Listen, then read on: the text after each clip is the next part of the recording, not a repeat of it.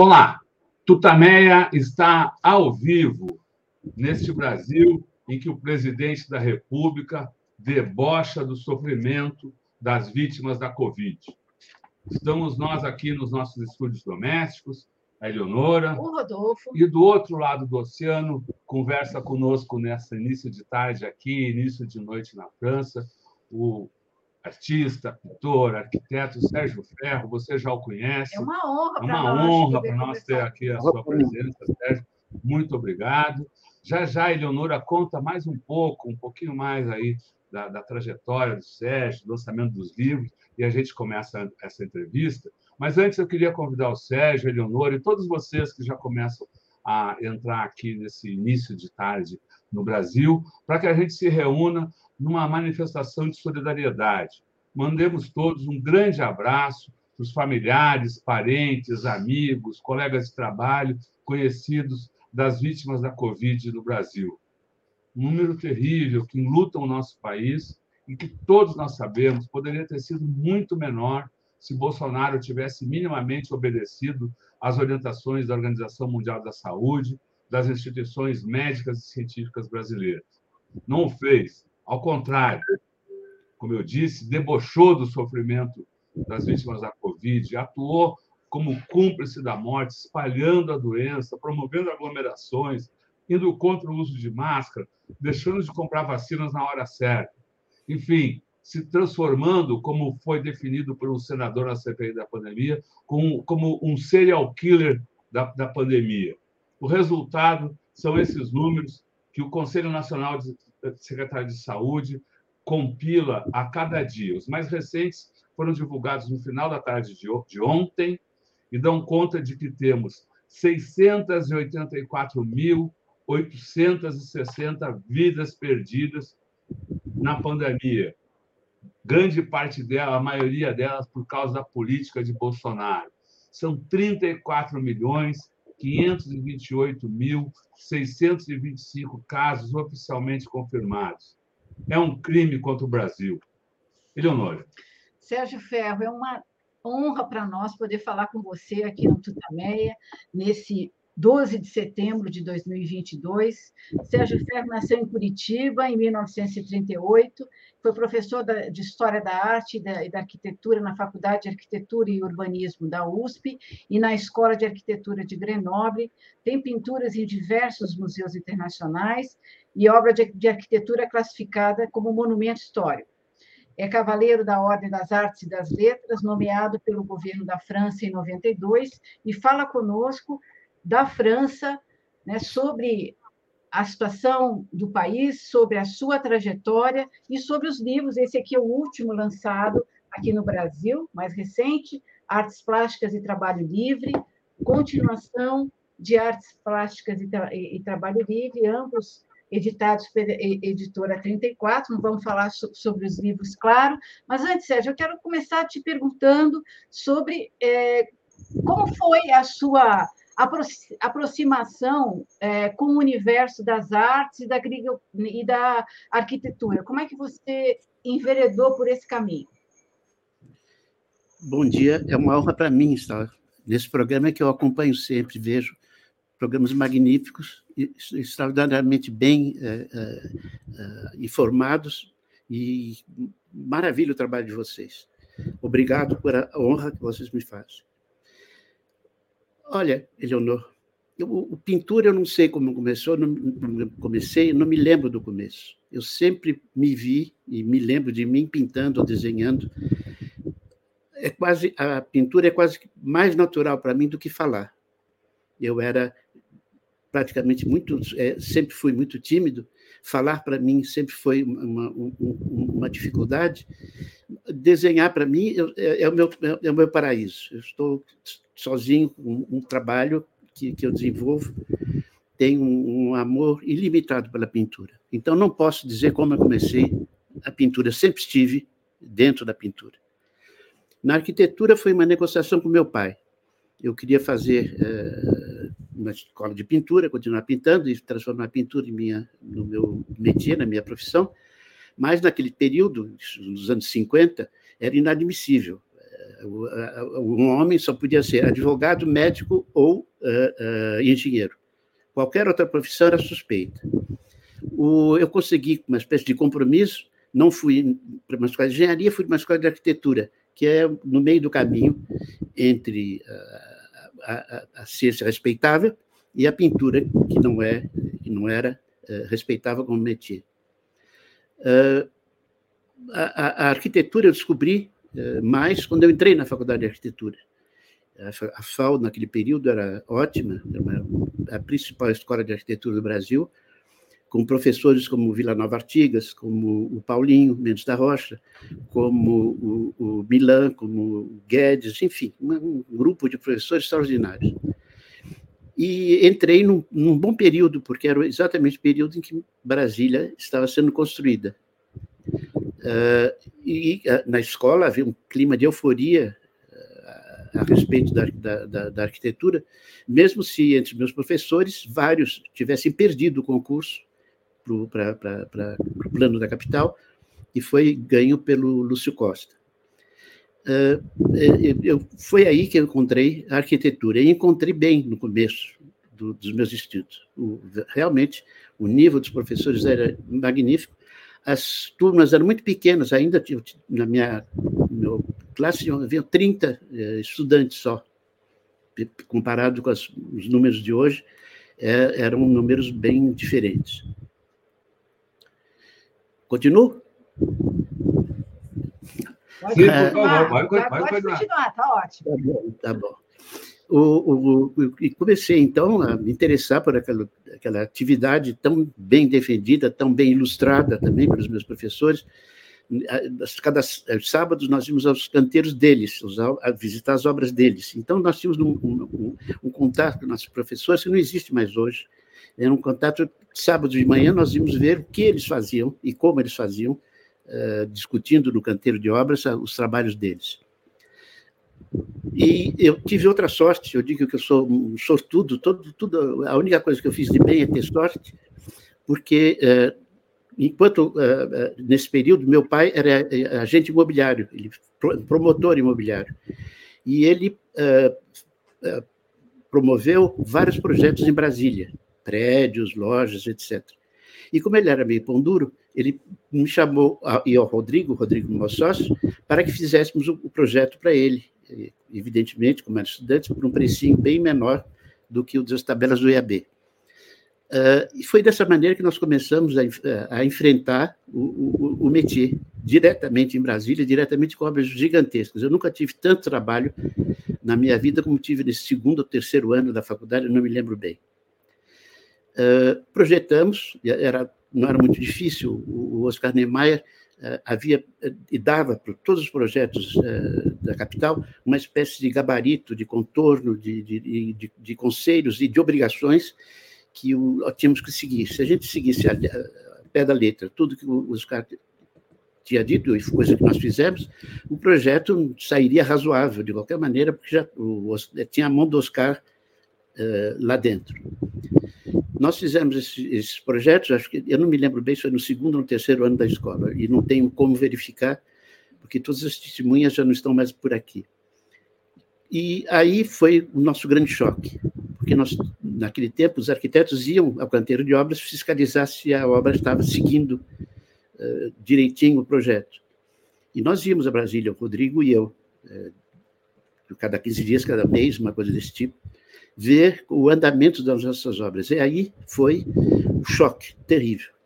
Como uma atividade tão cantada, tão elogiada, tão bonita como a arquitetura, entrava na prática, na existência, no, no concreto, por um caminho tão sórdido. Os operários na miséria, na fome, o, o espetáculo dos canteiros de Brasília eram comparáveis, não tanto tão graves como os de Dubai hoje, a, a, a, filmes sobre canteiros de Dubai que nós podemos ver, isso é, é incrível, mas os canteiros de Brasília eram eh, horrorosos. E, nós já sentimos isso, Rodrigo e eu, mas depois, quando nós estivemos uh, na prisão, eu fiquei com vários operários que tinham participado da construção de Brasília, eles me contavam série de horrores que aconteciam durante a execução e a construção de Brasília.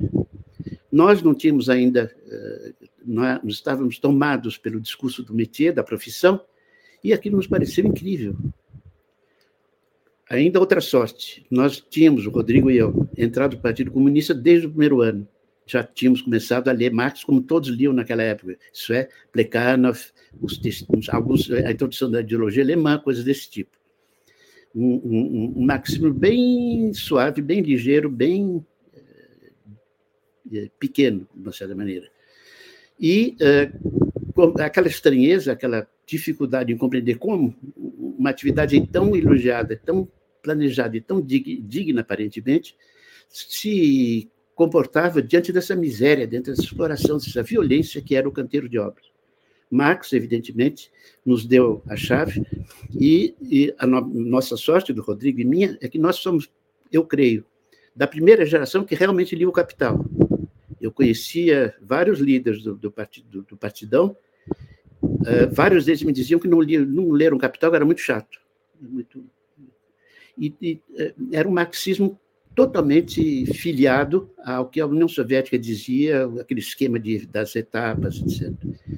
Nós, felizmente, conseguimos escapar disso. Eu faço parte da geração, acho que da, uma das primeiras gerações que começou a ler os textos do, do Marx, os textos econômicos, os textos que estavam disponíveis naquela época. E foi que nos ajudou muito. Assim que nós começamos a, a, a ver essa incompatibilidade entre aquilo que era dito e aquilo que era feito, uh, Marx foi o que nos explicou. Nós fomos para o capítulo 13, 14 e 15 do, do livro 1 do Capital, para o capítulo 9 do terceiro livro do Capital, e isso nos deu um, um arcabouço teórico uh, suficiente para a gente poder analisar o que estava acontecendo. Eu digo, eu acho, as pessoas acham que eu descobri a pólvora, não descobri nada. Eu, a única minha, minha única virtude é ter lido Marx é, caprichosamente, com lápis na mão, sublinhando o que não era, tomando nota, etc. Mais nada. O resto é a aplicação do Marx às coisas. A arquitetura e a construção não é um campo que o Marx uh, explorou, que Marx uh, trabalhou, e ficava, tava, estava vago. Eu uh, simplesmente transcrevi a teoria do Marx e, e, apliquei a teoria do Marx à análise do, do, do, da arquitetura. Aí vem todos os meus livros, etc. Nessa, nessa mesmo momento, eu fiquei descobrindo como eu era feliz com meu trabalho de pintor. Porque no fundo é, meu tra o trabalho na Idade Média eu e, e, aqueles trabalhadores da construção faríamos parte fazíamos parte do mesmo métier métier da construção métier da, das artes plásticas métier das imagens. E uh, a, a, a, diferença que existia hoje na nossa sociedade era uma, uma, uma diferença artificial. E eu comecei também a ver a pintura os mesmos critérios do Marx fundamentalmente o, essa, o critério de base é muito simples, está lá na introdução da, da economia política do Marx. O fundamental, o núcleo, o chão de todas as coisas é a produção. É lá que, é mais, que o mais valor é fabricado, é lá que tudo, a, a exploração ocorre, é lá que, que realmente a desigualdade aparece. Foi isso que nos, me permitiu, e a Rodrigo e a mim, de ter, desde aquela época, o, o esboço já completo de tudo que no, no, resto da minha vida eu desenvolvi é, teoricamente. Mas confesso a vocês, não é nada, nada extraordinário, é a aplicação rigorosa, espero, do, das análises do Marx, é, não só do Capital, mas depois do Grundrisse e dos outros livros que, que a gente consultou. E é, é, nossa, nossa proposta, inclusive esse livro que, fosse, que apresentamos hoje, vem muito daí muito do, do, desse, desse, desse momento de descoberta da, da, da, miséria concreta que está na nossa sociedade. E, esse, e esse, essa descoberta uh, também foi um dos, dos, do, dos fatores, um dos, dos, elementos que, que, que levaram uh, você e, e, seus companheiros, aí o Rodrigo, uh, a criar o, o movimento Arquitetura Nova correto? Gostaria que correto. você colocasse um pouco o que, que é a, a, a, é, esse movimento e por que uh, logo ali esse movimento nasceu no, também pouco depois do, do, do, início da ditadura, porque esse movimento começou a incomodar uh, o status quo da época. O, o que nós fizemos é, é, muito simples também. Foi, de uma certa maneira, o, o que chamam ecléticos na Europa fizeram. Eram arquitetos que organizavam o projeto em função do andamento da produção, em função dos métiers que, que compunham a, os trabalhadores daquele período. Eles simplesmente fizeram o que nem os arquitetos não faziam desde a Renascença, desde antes da Renascença até uh, hoje praticamente, que é realmente se ocupar com canteiro. Pouquíssimos arquitetos se ocuparam com canteiro.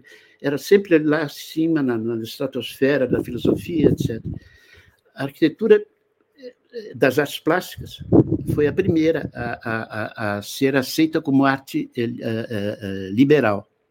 Nem a pintura nem a escultura eram aceitas até bem tarde fomos aceitos no fim do século XVIII, mas um tom de, de, de concessão, de, de, vá lá. Né? Eu ainda uh, ouvi muitas vezes tom de brincadeira, dizendo que nós éramos intelectuais, mas não, pero não tanto, é, porque a gente trabalhava com as mãos, nós trabalhávamos com as mãos, pintor, arquiteto, etc. Isso é, é degradante para a tradição da nobreza uh, europeia e da uh, nobreza em geral. A nobreza não trabalha. Uh, esse, esse, esse, esse, esse uh, conhecimento do, do, da nossa atividade uh, nos, realmente nos deu um, grande impulso. Vocês, é uma, coisa que deveria surpreender todos nós, mas vocês pegam qualquer análise de arquitetura, o que eles analisam? A obra pronta. A obra como está lá na fotografia, no projeto, a fotografia, etc. Pintura, a mesma coisa. É analisado o, o quadro pronto. Ora, tudo se passa na produção. E imagine o capital, por exemplo, do Marx, se ele pegasse a, a, a, mercadoria pronta e só teorizasse, só discutisse, só se interessasse pela mercadoria pronta ele não teria descoberto mais valor, não teria descoberto o que é a renda, o que é os juros, o que é o interesse do capital, etc. Quase tudo que ele descobriu, ele descobriu porque foi para a produção, foi examinar a produção, concretamente, objetivamente.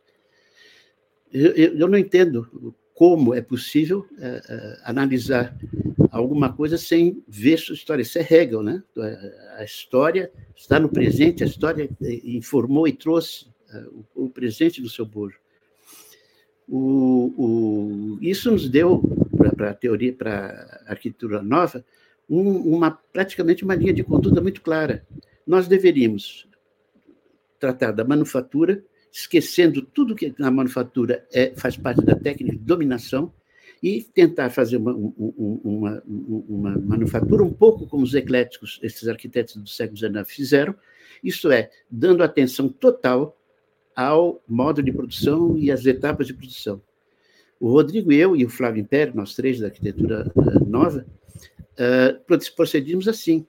Em vez de imaginar a priori um objeto pronto e depois voltar eh, para trás e tentar construir aquilo que foi desenhado, isso é o que todos os arquitetos em geral fazem.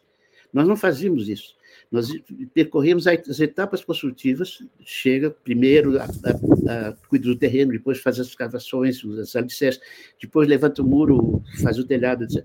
Quando a gente examina assim o canteiro de obras, a gente vê que há, há tanto absurdo no modo como que nós temos de construir, que nós consideramos um modo normal de construir, que é, é impressionante a quantidade de aberrações de, de, que existem no, no trato do, do, do, canteiro de obras.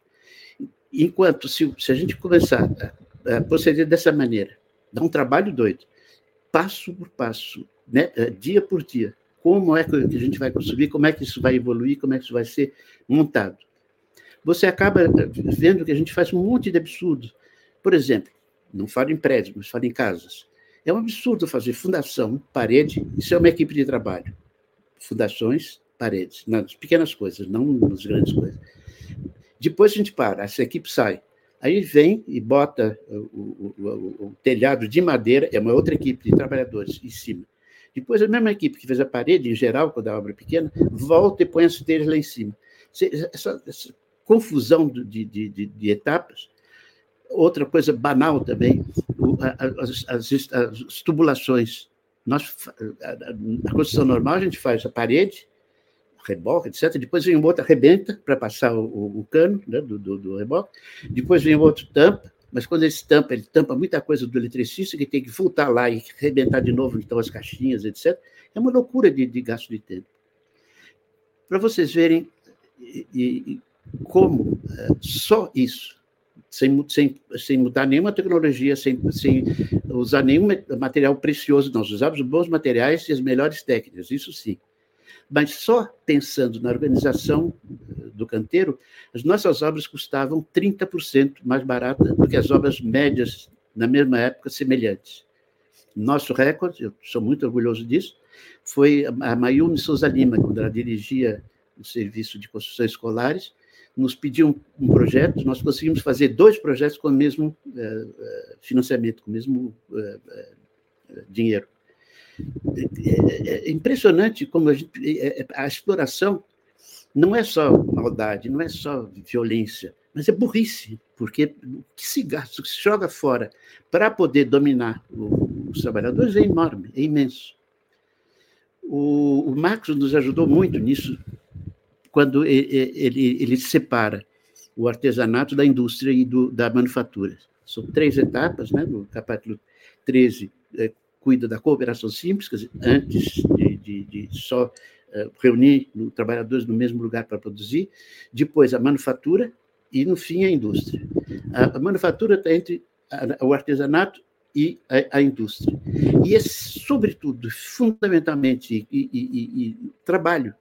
É um bando de trabalhadores com pouquíssimas máquinas importantes, uma grua, um, guindaste, uma serra elétrica, coisas desse tipo, mas o resto tudo é a mão do homem fazendo, não, não, não há milagre, é a mão do homem fazendo O, o, o, o que nos deu essa maior sensibilidade do trabalho foi exatamente pelo fato da manufatura ser, da, da construção ser uma manufatura até hoje dá para explicar esse atraso, mas é, é, meio complicado, meio chatinho, né? questão de, de cálculo de, de, lucro, etc. Resumindo, o sistema econômico do capital tem necessidade de setores que eles dizem que é atrasados, são atrasados, para que esses setores forneçam massa de mais valor para aumentar a taxa de lucro dos setores que não produzem muito lucro. É, nós vivemos de cabeça para baixo, como dizia o Marx. Nós acreditamos que o progresso é indústria, é, é, o, é, o, contrário, é a indústria é o desemprego, é, é a mutilação, é, é, o atraso real no sentido da humanidade. Nos meus livros de, de, história da arquitetura, eu mostro como os trabalhadores hipercompetentes do começo da Idade Média, que faziam catedrais sozinhos, sem arquiteto nenhum, como esses, esses trabalhadores ultradotados e ultra equipados e ultra qualificados vão pouco a pouco sendo roubados do, da qualificação dele para chegar hoje no, nos, nos, canteiros bárbaros que foram feitos uh, no Brasil e como existem hoje em Dubai, em que os trabalhadores são verdadeiros peças de máquina, são, não, não contam para nada, substituíveis qualquer um é substituível, basta um treininho de um ou dois dias, ele já pode ocupar o posto de trabalho dirigido por esses uh, tipo de construtora.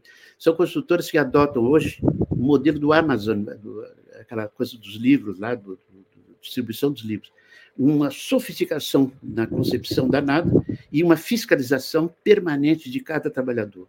E cada trabalhador é responsável por uma atividade desse tamanho, ridícula, minúscula, pequena, etc aqueles trabalhadores que na Idade Média eram hipercompetentes, hoje não têm mais competência nenhuma. É um, um sujeito que, num canteiro de obra de mil casinhas, vai pôr a mesma porta mil vezes, e depois, no outro canteiro de obras, a porta vai ser diferente, e ele, aquela qualificação, semi pedacinho de qualificação, vai desaparecer completamente. Uh, isso é arquitetura nova, uh, tenta corrigir tudo isso, tentava corrigir, porque não dá para entrar em muito detalhe, mas ao mesmo tempo que a gente seguia a produção, a tentativa era reconstruir os métiers que tinham sido partidos, espicaçados, divididos pela divisão uh, da dominação do trabalho pela, pela direção dos trabalhos. Eu dou o exemplo sempre, é muito simples, as nossas casas, a gente usa muita abóboda, nós usávamos muita abóboda, por uma razão simples, a abóboda pode ser feita inteirinha por uma só equipe, de pedreiros.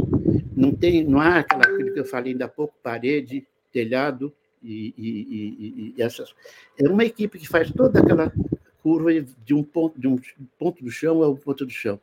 Daí a razão das abóbadas, que é uma estrutura perfeita, uma catenária perfeita, ultra econômica, e que, eh, ao mesmo tempo que é econômica, reconstrói o, o métier do, do, do, dos pedreiros de uma maneira total. Não pega mais um pedacinho só do pedreiro.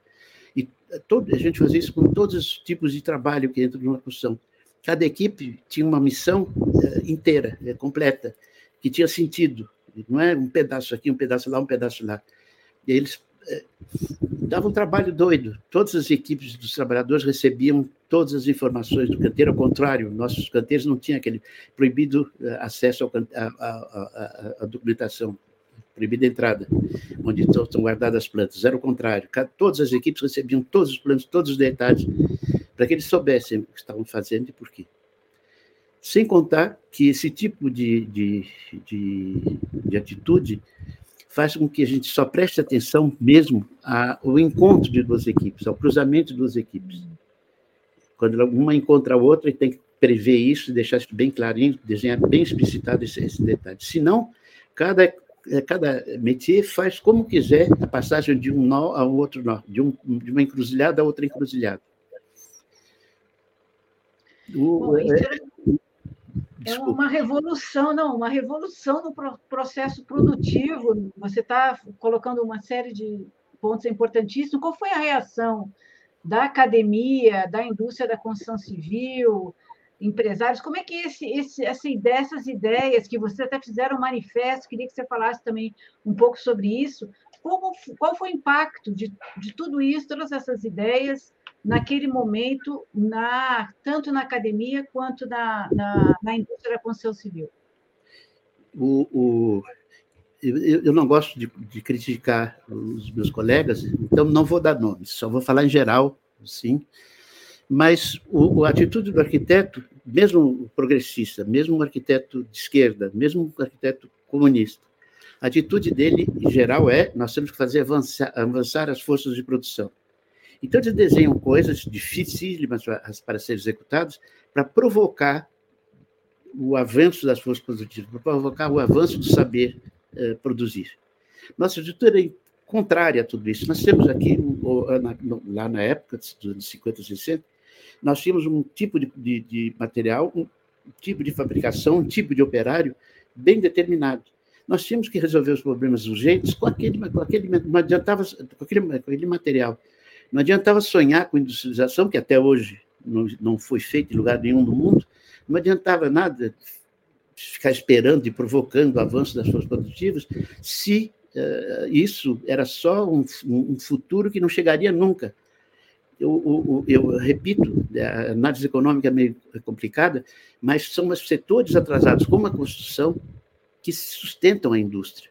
Então, não vamos sair, ninguém vai sair da manufatura por muito tempo, enquanto o capital industrial produzir pouco lucro, porque o capital industrial, o, o, o mais valor vem só do trabalho humano e a indústria usa pouco trabalhador, é a manufatura que usa muito trabalhador. Então, é a manufatura que produz montanhas de, de, de mais valor. Depois, a, a, a, o pessoal do capital, eles trabalham com a taxa média de lucro, não com a taxa setorial de lucro. Faz a média, etc. Então, o, o, aquela montanha de valor que é produzida pela construção lembrem, quando a gente sobrevoa São Paulo, aquela montanha de construção que não para, que continua, aquilo ali, tá, todos, todo aquilo ali está produzindo mais, mais valor, mais valor, mais valor. Aquilo, essa massa de mais valor vai compensar as indústrias que, como às vezes têm pouquíssimos operários, portanto, produzem pouquíssimo mais valor. É a construção, são setores atrasados que empregam muito, atrasados entre aspas sempre, que empregam muita mão de obra que sustentam os setores dito avançados. É, é, o contrário do que a gente imagina, é o contrário do que os economistas dizem, é o contrário do que o governador prega, do que o governo prega e, e tenta fazer.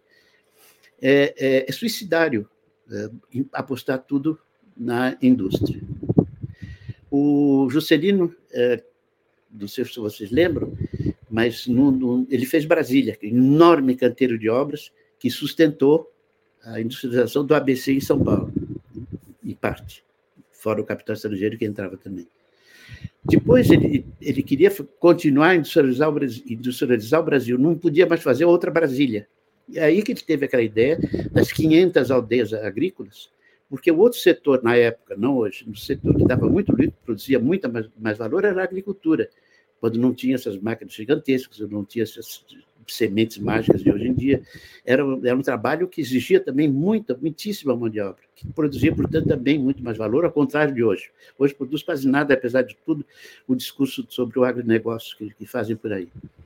É, é, é, é ainda aí, o lucro que eles dizem que tem, é, que é sempre a taxa média de lucro, vai da, ser alimentada pelo, pelo, pelo sofrimento da classe trabalhadora na construção o, o, é, o, éramos considerados arquitetos de, de carro e areia, como diziam na, na época. Éramos, não, é, não queríamos fazer tudo isso, esse, esse, esse tipo de arquitetura que se dizia é, progressista porque imaginava avanços, porque esticava a laje 10 metros mais do que podia no cálculo daquela época. Né? Não, não, não, vejo qual é o avanço em fazer proezas. Essas é coisa de circo, é coisa de, de, de outro tipo de atividade, ou de, esporte, sei lá. Mas, não, sobretudo, não é uh, na construção, quando metade da população do Brasil não tem aonde morar direito, não tem uma residência correta, não tem hospitais corretos, não tem escolas corretas, etc, etc. Nós precisamos de, de montanhas de construções simples e inteligentes e econômicas, e, e isso estava à nossa disposição, estaria até hoje e à nossa disposição, se não tivesse acabado com a construção civil, como eu disse ainda há pouco, com um regime semelhante ao do Amazonas. Não gostava de jeito nenhum, mas não foi por causa disso que eu parei de fazer arquitetura. Foi por uma incongruência no qual eu, me enfiei eu mesmo. Eu produzia uma economia, eu falo para você, repito, de 30% sobre o preço médio eh, da construção eh, no momento que eu construía. Esses 30% eu só consegui uma vez, numa casa em Putia, que esse 30% de economia fosse para os trabalhadores, porque era um canteiro pequenininho e o, o proprietário, Bernardo Isla, eh, tinha ido dar um curso lá no norte do Brasil e tinha me deixado no banco o, o, o dinheiro para fazer a casa. E essa economia que eu fazia, nesse caso, eu pude dar para os operários, porque era eu que estava dirigindo. Mas em nenhum outro canteiro eu consegui fazer reverter essa economia para os operários e para o interesse social. Do caso, caso da Mayumi, de escola, sim, aí era para o interesse social. Nós conseguimos fazer mais escolas com a mesma verba. Mas no, no resto não dava para fazer.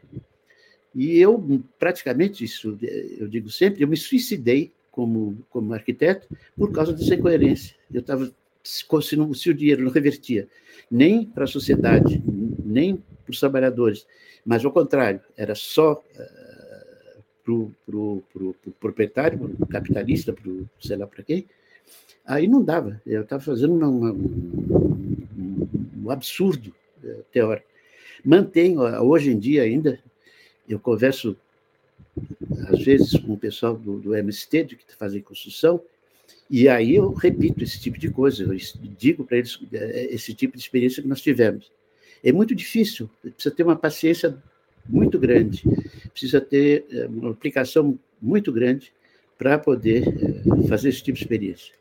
De uma certa maneira, foi o métier de professor, todos nós, Rodrigo, Flávio, eu, etc. Assim que saímos da escola, fomos contratados pela escola como professores, imediatamente. E foi o que nos permitia perder muito tempo e muito dinheiro com arquitetura.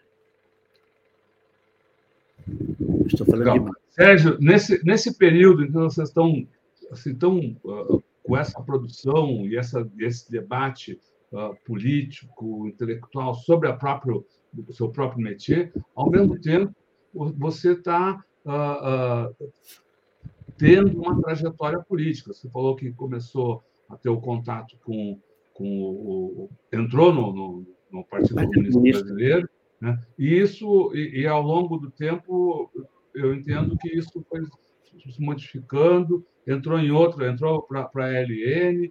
Uh, queria que você contasse um pouco dessa, dessa, desse, dessa parte da trajetória, por que uh, a, a, mudança, como foi a sua, essa sua trajetória política, na, daí na resistência à, à ditadura militar, num outro, num outro aspecto da resistência, porque é claro que a, o trabalho na arquitetura também era um, um, uma forma de resistência. E é ligado, e é ligado. Eu, eu, eu uhum. hoje em dia, quando penso nesse período, eu não vejo. Todos nós tínhamos múltiplas atividades, mas eram muito coerentes, eram um todo eh, de atividades na pintura, no, no, no, no ensino, na prática profissional. Era, havia uma grande coerência. Eu falei, por exemplo, do, do etapismo do, do, do Partido Comunista. É nesse etapismo do Partido Comunista que entravam os arquitetos dizendo nós precisamos fazer progredir as forças de produção, etc. etc. E, então, não, é, não havia... Eh, o mundo era muito pequenininho, muito menor que hoje em dia.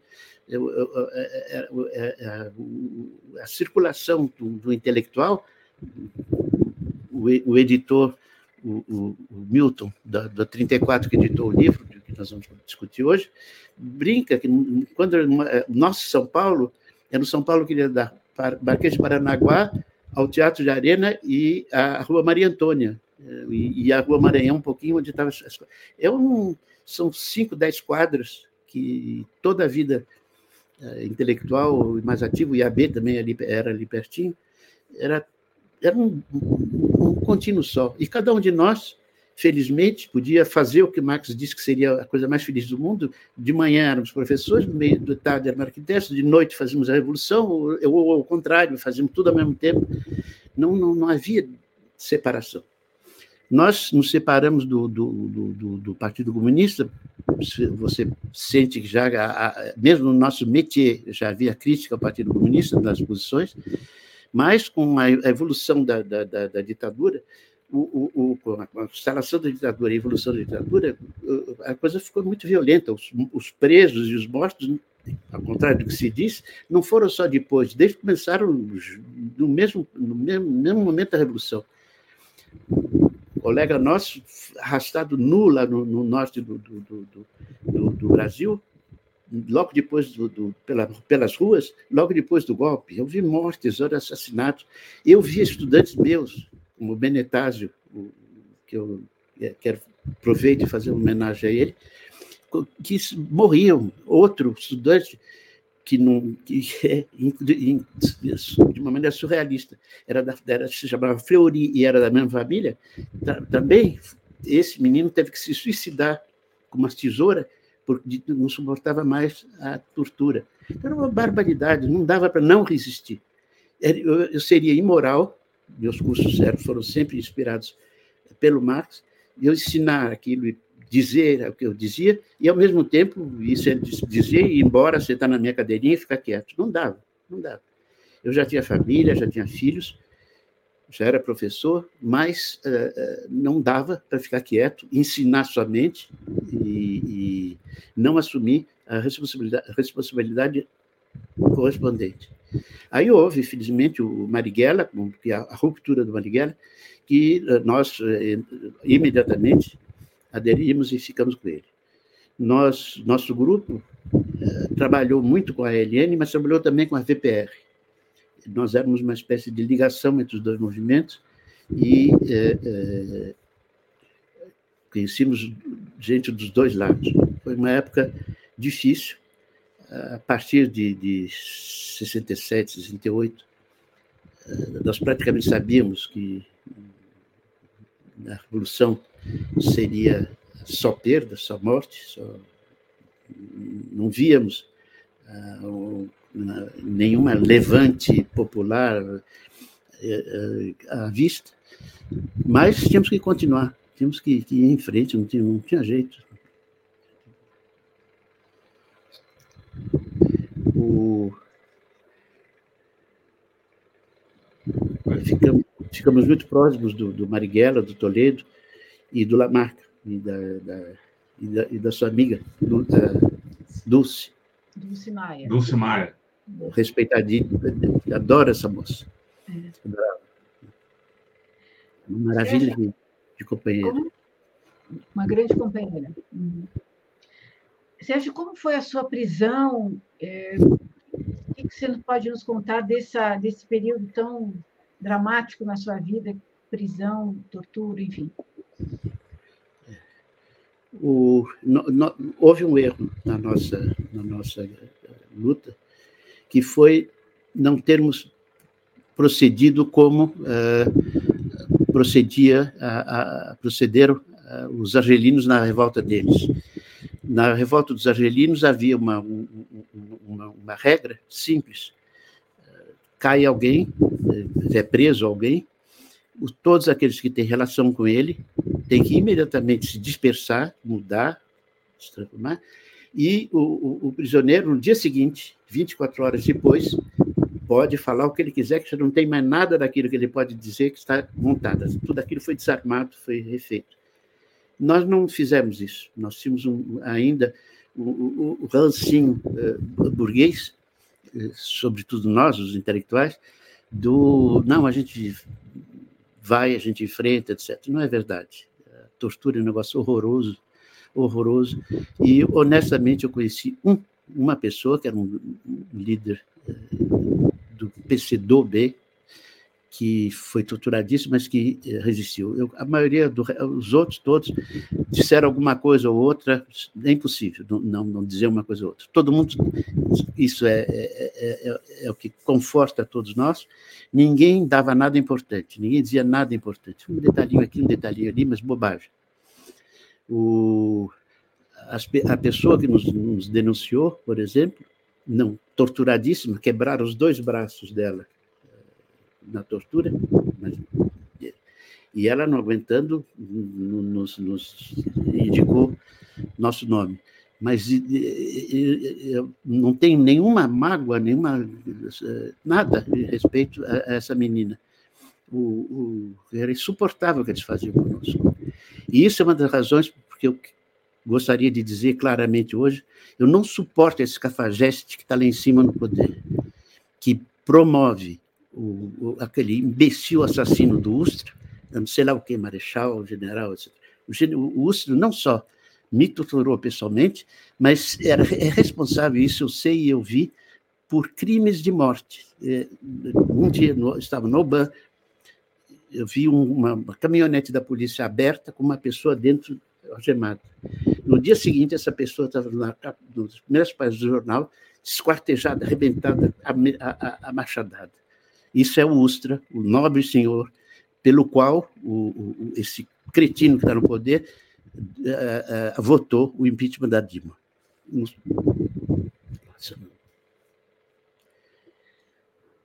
Você foi torturado pelo Ustra na Oban? Uhum. Isso foi, foi em, que, em que ano? Foi em 72, 70, uh, dezembro, dezembro de 70. Uhum.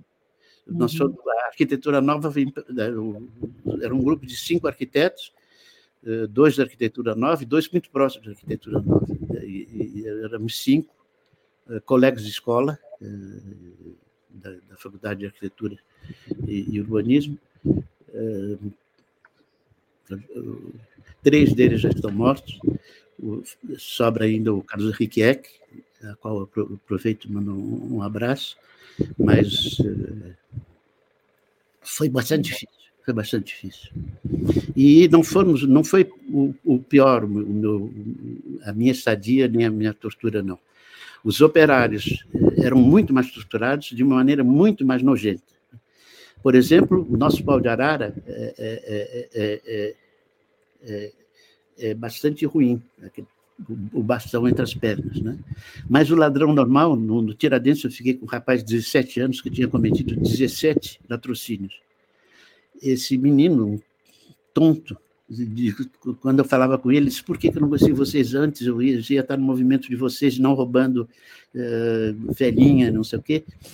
Uh, ele, ele, ele foi uh, barbaramente assassinado enquanto eu estava lá na, na, no, no Tiradentes o pau de arara deles era pendura na ponta de uma mesa pelo pescoço e depois empurra devagarinho para não dar o choque e não quebrar aqui, devagarinho a pessoa para o ar, e eles ficam no ar, se, menor movimento mais agitado, maior, eles cortam, morrem. A, a, tortura também é de classe. A tortura, mesmo a tortura é de classe. Você foi para hum? Você foi para Pode falar.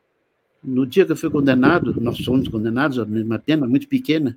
O meu pai era colega de classe do procurador que nos acusava e toda éramos da burguesia todos, a burguesia se mobilizou para nos, nos, saber que nós estávamos ainda vivos, etc. E, e nós pegamos, pegamos uma pena ridícula, perto do que nós fizemos, dois anos. Na mesma tarde, na mesma auditoria, na mesma sessão, um operário que tinha feito um quinto do que nós tínhamos feito levou 17 anos de condenação. Vocês veem que, mesmo aí, é, é, é, é a peça mensal do, do, do, do Sartre. Né? Não adianta. Não, não, As acusações eram o quê? Você, de que, que eles acusavam vocês de terem feito? Ou o que, que vocês tinham feito? Eu não posso dizer tudo. Até hoje eu não posso dizer e não direi. Mas coisas que se sabem, nós fazíamos a, a, a desapropriação de dinamite, de pedreiras, a invasão de quartéis, a, a ação contra o, o, consulado americano, várias ações participávamos ou com a FBR ou com a LN, eh, dependendo. Nós tínhamos uma cobertura muito boa, eh, investia muito bem, era elegantinho, e o Rodrigo também, e parece que o Fleury sabia já de nós, mas não acreditava que gente tão grafininha, então, da burguesia, pudesse fazer o que nós fazíamos.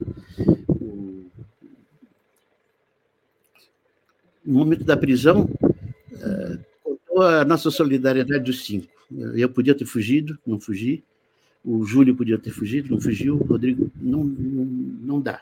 Não dá. O romantismo, é, o bom romantismo, é, aí funcionou. Quando você olha para esse momento, o que, que, que, vem assim, a sua, a, que que você, como é que você avalia esse, esse processo da luta armada? Foi muito rápido muito, nós tínhamos que ter é, tido muito mais paciência, é, tínhamos que ter feito ações muito menos é, bombásticas, muito assim aparentes, e, e, muito muito pouco cuidado, né? eu e a Dulce, por exemplo, ela era da VPR, eu era da Eliane e da VPR, nós nos encontrávamos todo dia, sempre. Né? De vez em quando íamos a um ponto juntos né, para encontrar algum militante. Todas essas são coisas que a regra rígida da, da, da, da, Revolução não, não, não, perdoa, não deixa. Né? A firma, uh, o único que tinha experiência realmente foi Marighella, né? É ele que tinha já em 36 participado, etc. O Marighella não tinha unha, ele, ele tinha sido tinham tirado, enfiado aqueles pauzinhos embaixo da, da unha, queimados, etc. Ele sabia o que era. Eh, mas eu acho que o Toledo também sabia. Mas a maioria dos, dos nossos militantes não sabíamos, não. Bom, na, na prisão você continuou a sua a, ação artística, cultural, criou um ateliê. Né? Podia contar um pouco desse, desse trabalho, né? o que, que foi a, a arte na prisão, o, o ensinar da arte na prisão, qual a importância disso, como os, os demais presos viam, como isso aí serviu também para a sua própria sobrevivência intelectual. É, é, é, incrível, porque a, enquanto nós fazíamos a arte, né, nós não estávamos presos, íamos embora. A, a arte, ou seja, o trabalho livre, é, é realmente alguma coisa de tão bom tão maravilhoso que nós nos sentimos livres quando fazíamos a pintura, quando fazíamos nossos trabalhos de, de artesanato, outras coisas, uh, maravilhosamente bem. O, quero também aqui uh, prestar uma homenagem ao Alípio, que vocês conhecem seguramente, que estava preso comigo, e fazia parte desse ateliê. E éramos uma espécie de duplo, discutindo entre nós, etc., e os outros, a gente conseguia passando pouco a pouco, a pintura e a nossa visão também da arte como, como atividade livre, portanto, como aquilo que todo mundo deveria poder fazer e não uma exclusividade de alguns intelectuais. O Alip me ajudou muito lá, lá dentro pelo, pela firmeza que ele tinha, pela beleza que ele era como companheiro. O, o, o, isso ajudou muita gente a, a, a, resistir. O importante era encontrar alguma maneira de resistir. Eu, uma das cenas mais bonitas que eu vi na minha vida, e eu fico comovido cada vez que eu falo, foi no Tiradentes. Não, não tínhamos quase nada lá, uma prisão bem ruimzinha, e misturada, preso político e preso comum, nada de, de separado. E um dia o, o, Rodrigo, muito. O Rodrigo era chinês, Mao Tse-tungiano, o bom Mao Tse-tungiano. Uh, o Rodrigo resolveu rasgar um pedacinho de lençol, pegar a palhinha, pedacinho de caixote, e fez um magnífico móvel no centro da, da, da, da cela. Todo móvel lá nordeste, lá, ali na Bardi, daquele, do, do, da mão do homem. Uma beleza. Nesse dia, eh, a nossa cela foi invadida e posta abaixo, tudo arrebentado, arrebentaram o móvel do Rodrigo, retiraram as nossas coisas, etc. Assim que a polícia saiu eh, da cela, o Rodrigo repegou e refez aquele móvel branco. Maravilha. É emocionante mesmo. Ah, resistência sempre. Hum. Só lembrar o Alípio, que, que o Sérgio citou, é o Alípio Freire, artista, jornalista, e uma das vítimas da política criminosa de Bolsonaro na pandemia. Morreu de Covid. Exatamente. Exatamente. Eleonora. Sérgio, você ficou, então, na, na prisão, foi, foi para. Como é que foi a saída para o exílio? Você construiu toda uma outra trajetória uh, na França. Como é que foi isso? Eu, quando saí da prisão, eu, eu não consegui mais ter trabalho, nem na universidade, onde eu era professor, e, e deveria ter sido recontratado, não fui. Você, nem... pleite, você pleiteou a, re, a recontratação Sim. e não conseguiu? Não, não. O, o fez o trabalhinho direito dele. O, o, e eu não tinha trabalho, e, e fiquei de, de, Eu saí no, em, em dezembro de 71, fiquei até abril sem ter nada a fazer. Contra, só tive um artigo, me pediram um artigo, a, a, a revista eh, Veja da época me pediu um artigo, eu escrevi um artiguinho, ponto. Não dava para viver dessa maneira.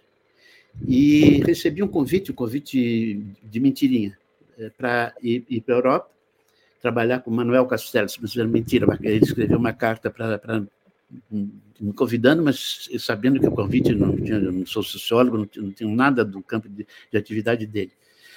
Mas que deu para obter que eu pudesse ir para a Europa. Uh, foi concedido. Com a, com, lá eu conhecia uma pessoa, que era o, o Jean-Pierre Lévy, que tinha sido cônsul uh, adido cultural da França em São Paulo. E é um, um, de uma família tradicional do, do, do da França. A, a rua do, ao lado da ópera de Paris chama Lévy, de um tio dele, que era Amicíssimos Degas. Né? É, é, é, e esse e o Jean-Pierre me apresentou três escolas na França, em Nancy, Estrasburgo e Grenoble, e a Grenoble foi a primeira que me ofereceu um, um contrato eu aceitei. Estava morrendo de fome, nós não tínhamos um tostão, eh, passei um mês sem comer, só comendo biscoitinho, até receber o primeiro salário. E lá fiquei, uma gratidão enorme ao, ao, ao, ao, diretor Lavin, Pierre Lavin, que me recebeu de uma maneira maravilhosa, ultra cristão. Eh, ele conhecia um pouco a América Latina, porque ele tinha dado aulas no Chile, trabalhado no Chile. E uh, daí fiquei em Grenoble de, de, de 72 a, até minha aposentadoria em 2003. E aí, então, que você desenvolve todo esse trabalho intelectual de, de uh, desses caminhos de análise da arte, não? É. Pode é, contar um pouco para gente sobre isso. Você imagina que imagina bem que com essa atividade densa e, e, e bastante uh, perigosa dos anos 60 aí, nossa, do Rodrigo, aí no Brasil não tínhamos muito tempo para escrever.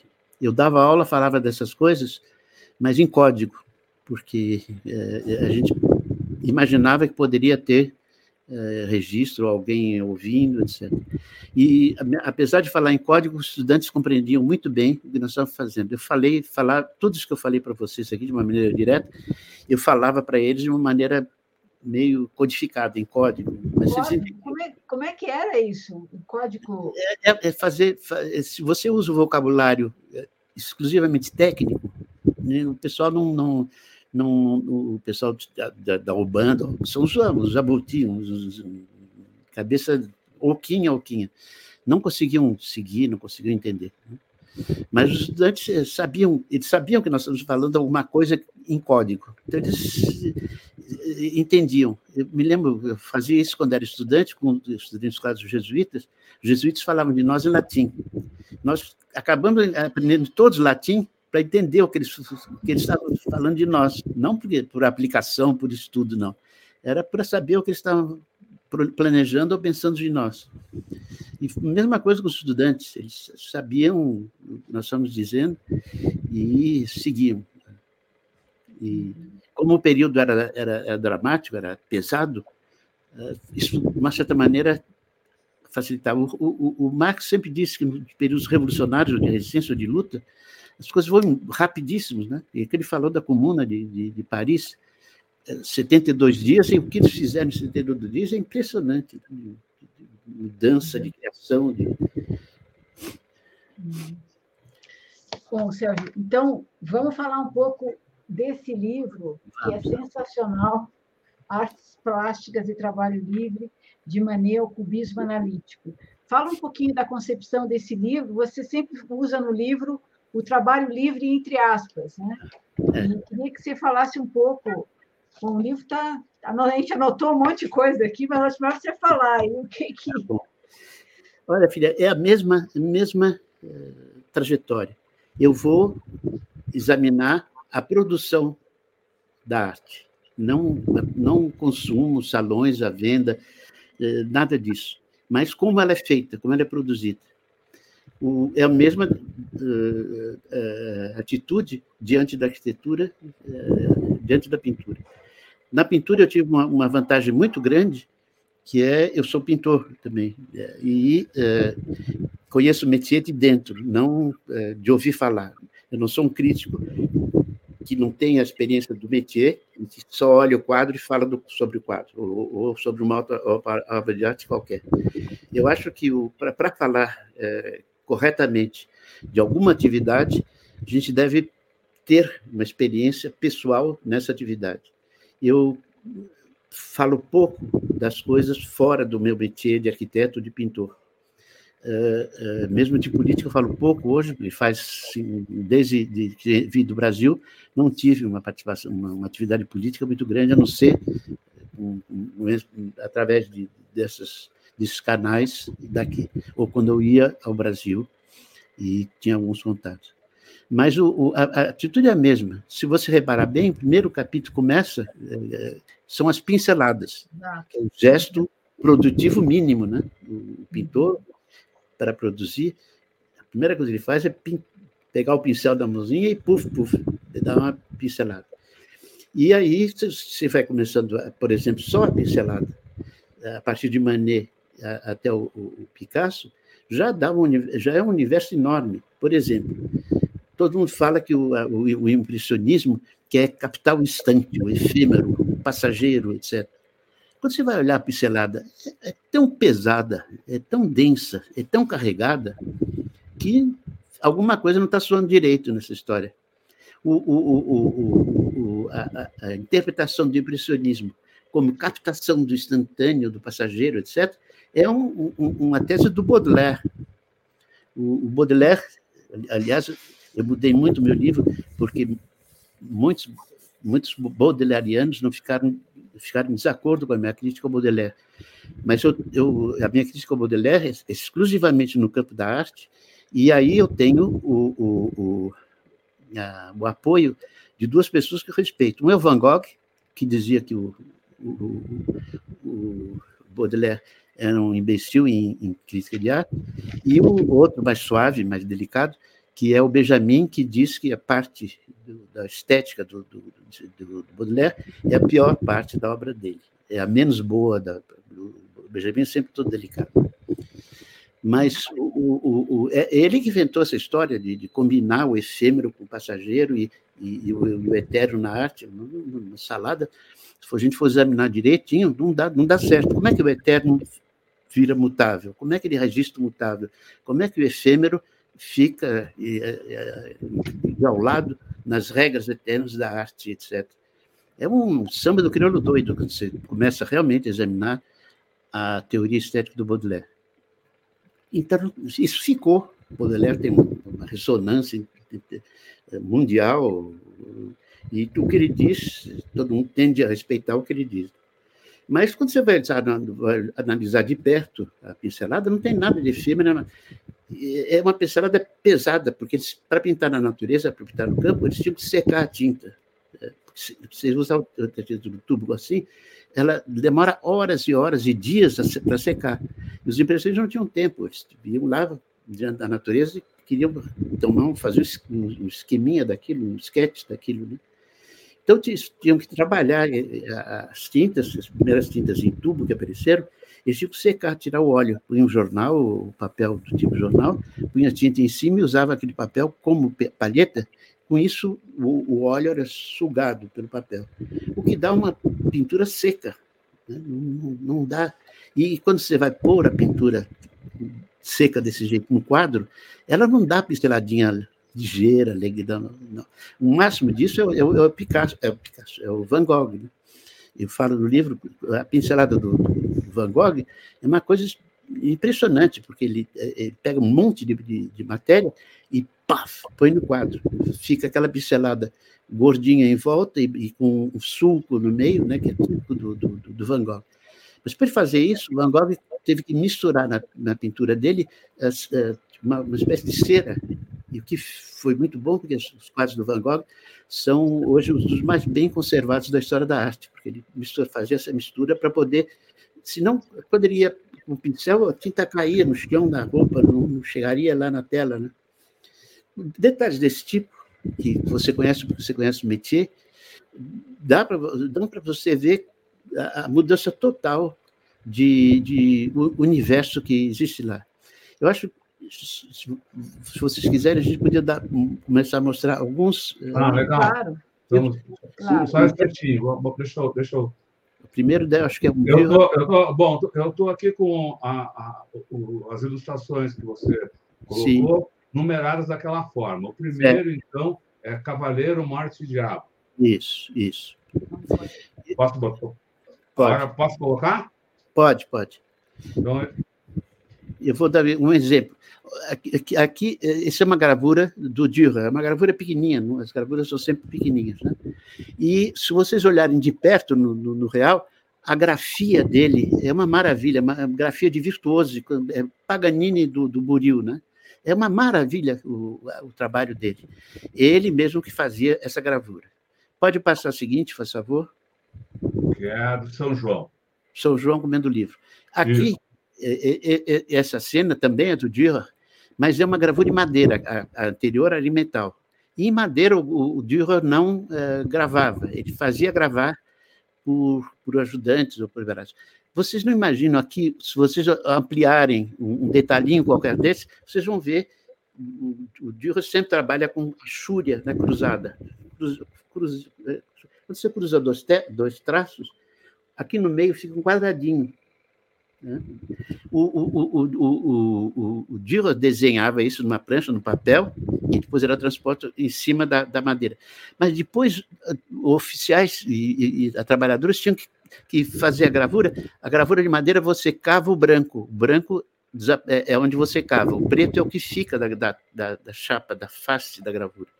Então eles tinham que fazer imitar, fazer produzir um efeito de traço fazendo o inverso, cavando o quadradinho branco entre cada chute. É um trabalho de louco, completamente. O, esse trabalho o Dürer não fazia. Quando ele fazia gravura de madeira, ele não fazia assim. Ele fazia como, como um traço né, que, que, a gente faz. É uma loucura esse trabalho. Aí você vê nascendo no, no campo da pintura, por exemplo, uma desigualdade enorme entre aquele que concebe e aquele que realiza. Isso só vai se alastrar e aumentar cada vez mais. O, o, os pintores eh, tentam, nesse período, se defender, porque a decadência, se todo mundo se transformasse em fazer esse tipo de gravurinha, esse tipo de coisa, era, era um desastre total. O, o, o Dürer conseguiu fazer, mas explorando, esse pessoal que fazia os buraquinhos, era um explorador. Todo mundo teria que se transformar num capitalistazinho, né? explorando a sua uh, microempresa uh, de gravura os, os, pintores, então, tentaram várias, várias astúcias. A primeira foi essa do Dürer, o Virtuose. O traço dele é uma maravilha, vocês precisam ver. Mas olhem na gravura em metal. Na gravura em madeira, é sempre. Me irrita aquele, esses quadradinhos, imaginar o, pessoal trabalhando e fazendo esses quadradinhos de, de, de, de entre para fingir que o traço contínuo. É, pode passar o próximo. O, o, o outro. Quer apertar, né? É. O, o, o, outra astúcia dos pintores foi dizer: bom, os artistas são virtuosos, são artesãos, nós, para nos sacarmos, temos que ser hiperartesãos. Nós seremos artesãos ao quadrado. Um exemplo típico disso aqui é essa obra do, do, do Michelangelo, uh, que está, eu não sei onde foi tirada essa fotografia, mas ele, ele, ele está, essa escultura está no Vaticano, né, no uhum. do Vaticano. E é uma maravilha. Uh, e, e, e, a tal ponto o trabalho é perfeito que, de uma certa maneira, o Michelangelo sumiu, desapareceu atrás da perfeição. A pele, as dobras, o planejamento, tudo isso, uma maravilha. Tanto que ele, te, ele escreveu aqui, no, nessa bandinha, que é uma, uma, a Virgem tem na roupa, Michelangelo faciebat. Michelangelo estava fazendo. Uh, isso quer dizer que podia, ele podia ainda ser mais precioso, mais perfeito. Mas isso também eh, dava um, um tempo danado, o pintor tinha que dar uma atenção danada a, a cada obra. E para isso eles, eles, inventaram outra coisa, que é a próxima, a próxima imagem que vocês vão mostrar, a Pietà. A outra, ah, Pietà Rondonini. Rondonini, né? É. Essa escultura é o Michelangelo fez para o túmulo dele mesmo, estava fazendo, esse realmente ele estava fazendo quando morreu. Vocês veem aqui, o Cristo estava bem mais inclinado para frente, isso é um pedaço do braço que sobrou, isso aqui era o ombro da Virgem, ele transformou na nova cabeça do Cristo, e não, não acabou. Esse não, não acabamento foi a grande arma dos, dos artistas inventados na Renascença. Porque os trabalhadores não podem não acabar o que eles estão fazendo. A mercadoria, para ser vendida, para entrar no mercado, tem que estar prontinha, limpinha, sem marca de dedo, sem nada. Aí os artistas começam a fazer o contrário. Os, traba os, traba os, os artistas vão começar a trabalhar como os trabalhadores não podem trabalhar. Você, deixando os traços da produção, deixando marca do dedo, e mesmo fingindo até uma indiferença com, com relação ao acabamento. O, o, os teóricos da, da, da, da época, o, como do Cortegiano, eh, diziam o rico que vai comprar o quadro, ele sabe quantas renda, quantos buraquinhos tem, que ele usa isso desde que nasceu. Não perca tempo querendo fazer a rendinha, todos os detalhes, porque ele já sabe. Faça só uma indicação que o rico cliente completa. É a forma aberta do Humberto Eco, né? Faça a forma aberta, forma que não está completa, que não está acabada, e cada um se projeta lá dentro, até dá mais um, uma sensação até de calor humano maior, quando não é acabado, porque cada um pode acabar a seu modo, o quadro. A partir daí, a arte encontrou o, seu caminho. Isto é, nós vamos trabalhar como os trabalhadores não podem trabalhar, sempre na história da arte. E, uh, com isso, uh, um detalhinho que eu acho importante mencionar é uma especificidade das, das artes plásticas, arquitetura, escultura e pintura quando você lê um livro do, vamos pegar um Frederick Jameson, um teórico americano, né? Você vê o trabalho que, que, os, que os escritores, etc., têm para conseguir falar do real, falar do trabalho, falar da sociedade. Eles caminham metáfora, linguagem assim, linguagem assada, é uma complicação danada. Ora, nós é o contrário.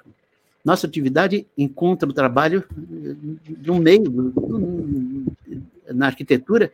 A primeira função do desenho de arquitetura é ser ordem de trabalho para os trabalhadores do canteiro. Né? Faça esse pilar, faça essa curva, faça essa, essa escada, dessa maneira, etc. A produção está lá. Mesmo que eles não pensem na produção, a produção está lá. Na pintura, igual. A primeira coisa que você faz é trabalhar, é pintar o quadro, trabalhar. Aliás, o melhor momento da pintura é esse, né? esse trabalho da produção, do fazer, do, do, do produzir. Para o pintor, para o artista, é sempre frustrante acabar. Acabar com essa ressonância fúnebre né? de morte. O, o Hegel fala disso. O importante não é o, a obra feita, acabada. O importante é o processo, é o caminho, é o devir. Paul Klee fala disso também muito, de uma maneira muito bonita. E, e realmente, a experiência do, do, do, ateliê é uma experiência riquíssima. Se você é, é, é, é o, o White fala do, do, do, momento da criação, que é um momento de dediferenciação. O, o, o, artista esquece as grandes classificações, as grandes ideias, os grandes princípios, a grande matemática. Ele deixa praticamente o subconsciente falar ou falar, deixa, apaga a cabeça lúcida, a cabeça legal, a cabeça aritmética, acaba tudo isso. O, o Manet, que era um pintor, que, por isso que, que, ele é o central do livro, é um, o primeiro pintor que realmente uh, só uh, cuida do caminho. Ele, o Mallarmé fala disso, o Zola fala disso. Quando ele começa um quadro, ele não sabe onde vai, sabe como vai terminar ele larga a brasa, vai continuando. E por isso que o, quadro do filminho é importante. E, e, e, o quadro é feito no quadro, é produzido no quadro. Isso que é a maior maravilha do, do, da pintura. E ele dizia, às vezes, 90% do meu tempo, eu não pinto, fico olhando, imaginando, tentando, ensaiando coisas que depois eu faço ou não faço, etc. Pintor perde um tempo doido, maluco no ateliê. Eu pinto cada vez mais, o, eu não pinto, isso é, eu pinto pouco, pinto de vez em quando, porque o resto do tempo é deixar a cabeça eh, destruir as suas certezas, destruir as suas gavetinhas, e nós somos artistas do, do, do incorreto, né? os artistas do incorreto. Nós equilibramos uma pintura, uma pincelada preta, com uma mancha de vermelho, uma figura humana com um quadradinho. Não, não, não existem essas categorias da, da, da, gramática, tudo isso. E é essa beleza do trabalho livre, essa criação, essa criatividade, essa invenção permanente. Né? O, a gente fica imaginando alternativas, escolhe uma, vai, não deu certo, apaga, volta. É, é uma fantástica. E quando essa farra do, do, de, de, de de deixar vir à tona tudo que estava lá embaixo uh, guardadinho, a gente sente um baque. Né? O, o, momento de assinar um quadro é, é, é, é triste. Eu gosto muito de refazer meus quadros. Eu pego o quadro que fiz há anos e refaço em cima do mesmo, etc. Esse, esse ano eu terminei, terminei é, pintei um quadro que comecei em 1977 e deixei de lado, depois repeguei uma vez, depois repeguei outra, e vou transformando. Isso é uma maravilha, porque nós mudamos com o tempo, envelhecemos, etc. O quadro que eu fiz em 77 eu não faria mais hoje, então mudo, transformo. Essa é a beleza da arte, esse é o trabalho livre. Mas, como essa liberdade é, é o oposto da não liberdade do trabalhador, não é a verdadeira liberdade, é uma liberdade de oposição. E isso, por isso as aspas, é uma liberdade que não é a liberdade absoluta, total, real, de todos iguais e todos uh, na mesma situação. Filminho, minha mãe, uh, dizendo, o filminho. Quer que, uh, não, passo... Oi? Primeiro passo. Vamos mostrar primeiro o quadro, né? É. é. Esse quadro é um dos mais conhecidos do, do, do Manet, chama Bar Folie Bergère. Folie Bergère era um grande bar de, de Paris, um cassino cheio de gente, de, de, de com muitas atividades uh, misturadas, etc. o, o, o Manet fez um pequeno uh, esquice desse quadro e depois foi transformando até chegar nesse, nesse, nesse quadro aí. Uh, vamos ver, você está vendo aqui a, a, a Susan, essa, esse modelo, essa, essa, funcionária do Folies Berger, que, que serve, né? e aqui uh, parece que são as costas dela. Né? Tá e vocês vêm reparando bem, ela está falando com um senhor ali, de bigode, chapeuzinho, luva aqui na mão.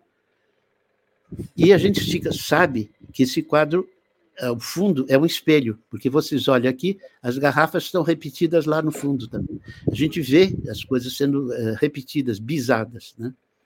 Então, todo o fundo desse quadro é um espelho. A gente vê um pedacinho da moldura aqui, ó, é, daqui. E nós, a, única personagem real que nós estamos vendo é a Suzy, e isso aqui é o espelho. Por isso que ela é um pouquinho mais clara e, e menos precisa, etc. Uh, passa agora o outro, por favor. No, esse quadro foi, foi o, começado. O outro, o outro quadro.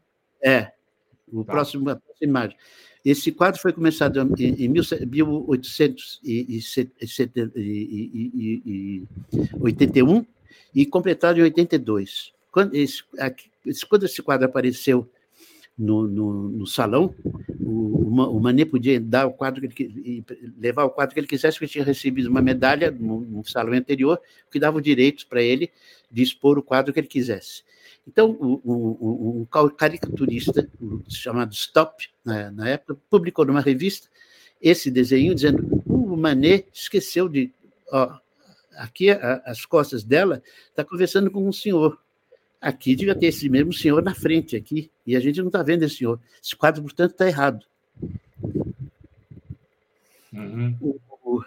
É só, só, vou mostrar de novo o, o quadro anterior, só para o pessoal tá lembrar. Bom. Tá bom. Que aqui está. Então, tá. estão tá ali os dois conversando, e aqui ela está de frente. Né? Está é, é, aqui... faltando o homem na frente, isso.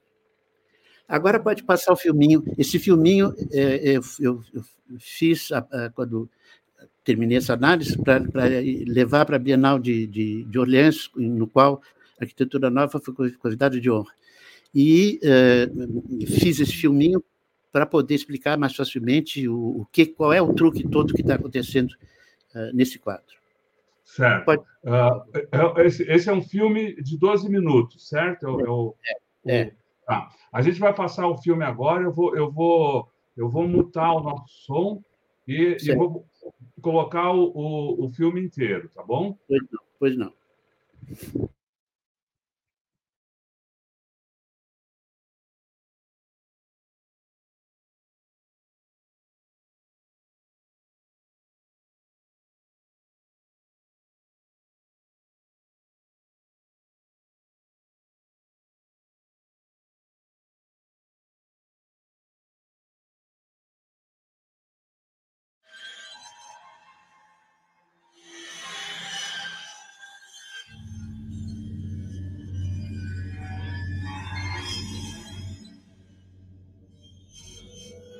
La, maquette que vous allez voir, elle euh, est retirée, elle est, illustre un tableau assez connu dans l'histoire de l'art, c'est le bar euh, aux Folies Bergères d'Edouard Manet.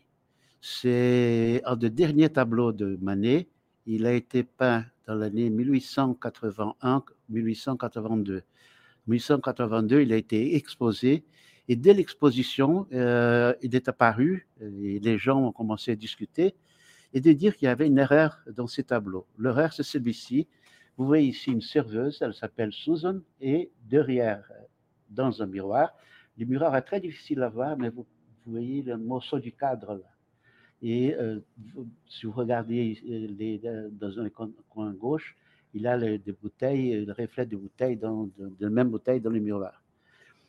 Euh, et on voit au fond, dans les miroirs, euh, un couple, euh, de l'extrême extrémité droite du, tableau, où on voit une, une serveuse de dos et un monsieur moustachu qui parle avec elle. Tout le monde a cru euh, au départ que ces dos-là, c'était les dos de Susan qui, qui étaient réfléchis dans le miroir. Or, euh, vous allez voir dans la maquette ensuite, c'est absolument impossible euh, que ce, ces dos-là soient le dos de Susan. Vous allez voir au point de vue de la perspective, du maquette, etc. Mais même ici, regardez cette fille et regardez celle-ci, elles ne sont pas exactement les mêmes. Celle-ci un tout petit peu plus grassouillet. Les cheveux ne sont pas si bien faits que, euh, bien payés que euh, celui de Susan. Susan a de, petits, euh, celle-là a des petits boucles d'oreilles, celle-ci n'a pas, etc. Regardons le détail, on, remarque un tas de petites différences, ce qui fait que difficilement cette, ces dos-là est les dos de Susan. Ensuite, géométriquement, c'est totalement impossible. Vous regardez Susan, Susan vous regarde dans les yeux. Cet effet en peinture, on n'obtient que si le peintre est, devant elle et les yeux dans les yeux, perpendiculairement. Euh, c'est impossible de faire ça là autrement. Ensuite, vous, verrez la perspective là, le point du fuite est là, vous voyez par le bord de, de la table là, blanc, le point du fuite est à peu près par là, donc on ne peut jamais avoir euh, cette image de Susan, de miroir, qui ne soit pas derrière elle. Ça a provoqué un énorme scandale pendant que le tableau était exposé encore à Paris. De journalistes ont fait des caricatures montrant qu'il manquait ici le monsieur qui parle avec elle. Parce qu'il y a un monsieur qui parle avec elle dans le miroir, les gens ont dit il doit y avoir un monsieur ici devant qui parle avec Susan. Et, tout le monde a dit, depuis ce temps-là, depuis 1882, on dit il manque un personnage, il manque un monsieur, mais euh, Manet a, fait quelque chose d'incorrect au point de vue de la perspective, etc. Et on commençait les discours. Tout le monde a commencé à discourir pourquoi cette, cette disparition de ce personnage-là, qui devait être ici de dos, et les théories se cumulent. Il y a tout le meilleur qui, qui, ont écrit sur cela. Il y a, il y a entre autres euh, Bataille, il y a Foucault, il y a Bourdieu, etc. etc., Et jusqu'aujourd'hui, on continue à affirmer qu'il manque un personnage dans ces tableaux. Et euh, la fonction de la maquette que vous allez voir, c'est de vous montrer qu'il ne manque personne euh, là, qu'au contraire, il y a beaucoup plus de personnages qu'on imagine autour de, Susan à ce moment-là.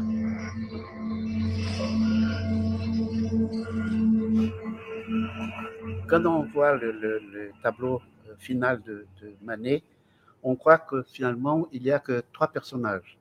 Il y a Susan, la serveuse, il y a les dos de l'autre serveuse, ici euh, au fond, et euh, à côté d'elle, un monsieur moustachu avec un chapeau. C'est tout ce qu'on voit dans les tableaux de, de, Manet au premier plan de figure humaine. En vérité, il y a tous ceux que vous voyez là actuellement dans la maquette. Il y a tous ces personnages sont là et je vais vous montrer l'un parlant. Là, il y a Manet en peignant. Là, il y a Susan. Derrière Susan, il y a son image dans le miroir. Derrière Susan dans le miroir, il y a Manet dans le miroir de face. Par contre, ici, de l'autre côté, il y a l'image de la serveuse là au fond et de l'homme au chapeau moustachu euh, euh, qui parle avec elle. Mais en vérité, ces deux personnages sont ici devant la deuxième serveuse ici, inclinée, et l'homme au chapeau ici, qui euh, parle euh, avec elle. Manet a, développé de telle manière le, tableau qu'il produit des effets de disparition, des effets de surprise, des effets presque euh, magiques, faisant disparaître pas mal de choses. Première chose qui disparaît, grâce à l'alignement là de ces figures, on voit que Susan et les, ben, les, images dans les miroirs virtuels qui sont derrière disparaissent toutes les deux. Les dos de Susan et Manet de face. De ce côté-ci, disparaît complètement le, le, couple qui est ici devant le miroir parce que le regard de Manet, quand il tourne la tête pour peindre ce personnage, euh, croise euh, la fin du tableau ici, passant derrière euh, la deuxième serveuse. Donc, ces deux personnages ici disparaissent complètement du tableau. Cette, discussion est un peu technique et un peu schématique exagérément. du point de vue théorique, Manet ne devrait pas bouger la tête. En réalité, Manet, quand il peint le tableau, il n'est jamais fixe seulement là, il bouge, il, va d'un côté à l'autre, il peint ici, il peint là, etc. Ça, c'est la, construction euh, théorique de, Manet que je vous ai présenté ici, et euh, pas, pas le mouvement réel de Manet. Qu'est-ce qu'il a fait pour obtenir tous ces effets-là? Dans l'esquisse, si vous revenez en arrière, Susan, cette figure-là, est inclinée, elle a les bras croisés, et, et euh, la première chose qui Manet a fait, c'est la mettre face euh, de dos au miroir et face à nous. Donc, il a réduit cette inclinaison. Il décroise ses bras qui vont s'appuyer dans euh, les balcons qui est devant elle. Deuxième modification, comme son ombre, son reflet disparaît derrière elle, dans le tableau reste l'ex-dos de Susan encore dessiné, esquissé par Manet. Manet déplace cette, cette esquisse quatre fois pendant qu'il peint le tableau vers la gauche, jusqu'au moment où il peut produire cet effet de disparition que vous voyez ici dans euh, la maquette. il y a toujours les, ces deux figures-là et qui, euh, en vérité, euh, on, on, croit qu'ils ne sont pas là. Il n'y a que l'image virtuelle. Tout cela euh, a une fonction très, importante. Manet commence à peindre, à peindre le tableau comme un fait divers du, bar aux Folies Bergères. Mais pendant qu'il peint, sa santé s'empire très très fortement et il, va bientôt mourir, perdre son pied gauche qui était malade. Et pendant cette, cette, cette, cette, trajectoire, il transforme petit à petit une scène de, genre, de, euh, les, serveuses qui sont un peu en même temps prostituées dans les bars de Folie Bergère. Et cette, cette, fait divers disparaît petit à petit. Il est littéralement marginalisé, il est mis dans les coins, tandis que euh, euh, les, tableaux se concentrent beaucoup plus dans cette confrontation entre Manet et Souza il y a toute une relation qui s'établit entre eux, une relation de miroir, de, spéculaire. Et si on visite Lacan et toutes les, les, les problèmes d'information de la les deux vont petit à petit se constituer l'un l'autre au fur et à mesure que les tableaux euh, avancent. C'est le, les statues du miroir selon Lacan, c'est euh, le moment où euh, Manet essaye d'avoir de lui-même une autre image qui est celle de Susan, qui a une serveuse beaucoup plus rigoureuse, beaucoup plus schématique, beaucoup plus frontale, au lieu d'être euh, être le mané dandy du, du, départ, du mané du, fait du verre. Dans cette euh, prise, on voit euh, la, séquence Manet, Susan, dos de Susan et Manet de face. Et l'alignement de quatre figures. Mais euh, en réalité, euh, quand euh, Manet disparaît, parce que c'est lui qui regarde, il se met à peu près dans cette position.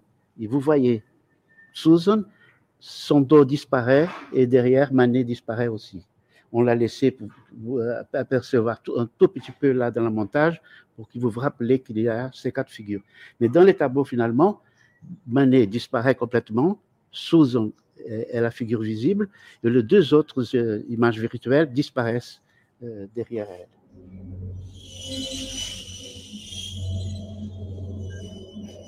Voilà, là, là, nous allons voir les, comment Manet a peint le couple qu'on voit au fond, euh, au, fond du tableau dans le miroir. Premièrement, il se tourne pour regarder dans cette direction. Là, je vous ai dit, c'est illégal du point de vue de la perspective rigoureuse parce que le peintre ne, doit pas bouger. Mais enfin, enfin, là, il est peintre, il, doit il bouge tout le temps. Il doit regarder d'ici pour voir le couple là dans le miroir et ne pas le voir dans la réalité. Ça exige une opération assez délicate. Je vais enlever ma nez pour que vous puissiez, voir ce qu'il voit et pas euh, lui de dos. Manet euh, euh, donc voit les couples là et ne voit pas les couples dans la réalité qui est à côté de lui. Cela s'appelle, les, les, les, modèles sont là, mais ils ne sont pas dans la vue du tableau, dans ce que le tableau voit.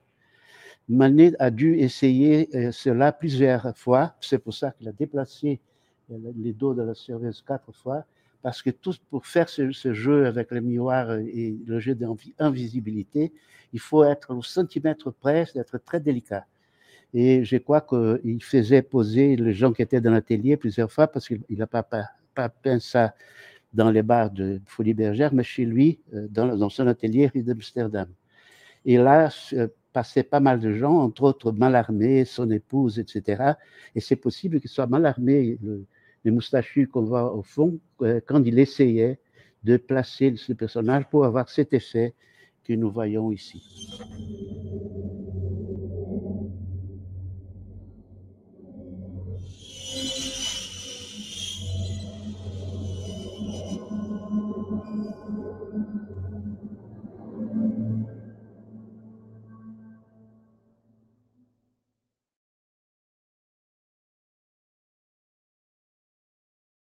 Passado.